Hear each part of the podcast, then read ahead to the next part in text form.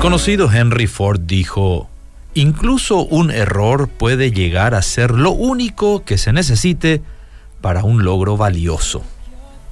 Saben, siempre me pregunté como niño si Jonás sabía del gran pez que Dios iba a enviar y que lo iba a tragar cuando pidió a los tripulantes de aquel barco que lo tiraran al mar. Porque en todo ese tiempo de estar oculto en el barco, no vemos que Dios haya estado conversando nuevamente con Jonás como si lo hizo antes de que se embarcara. No sé muy bien en qué estaba pensando Jonás, pero sí vemos que la convicción de su pecado lo llevó a asumir su responsabilidad por aquella tormenta que los azotaba. Admitió que era algo que él mismo había provocado. Pero parece ser que seguía persistiendo en su actuar independiente. Porque lo lógico hubiera sido clamar a Dios por misericordia, confesar el pecado y declarar la disposición a obedecer la voluntad de Dios a partir de ese momento. Pero no lo hizo así. Y al igual que Jonás, muchos de nosotros sacamos la conclusión que una vez desviado, ya no hay solución al pecado.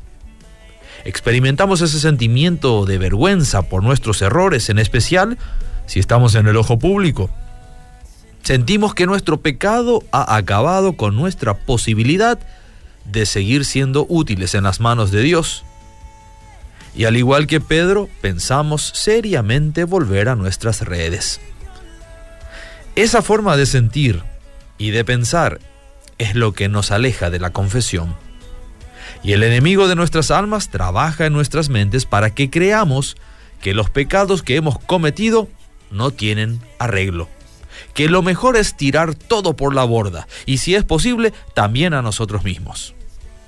El gran estorbo en nuestra relación con Dios no es tanto lo feo que hayamos cometido, sino los requisitos que nosotros mismos nos imponemos para volver y venir a Él.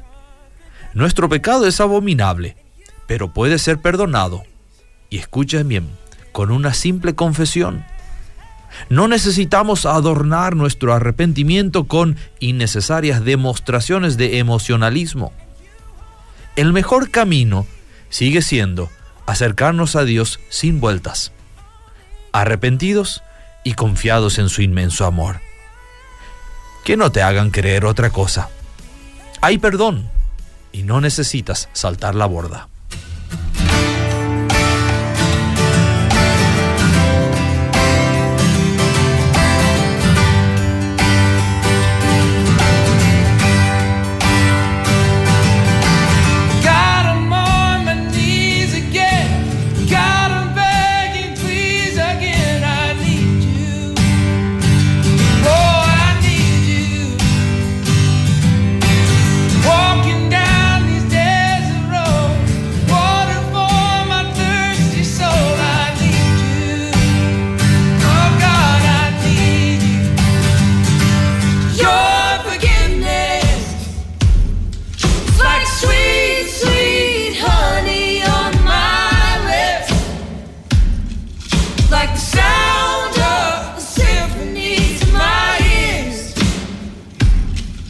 like home.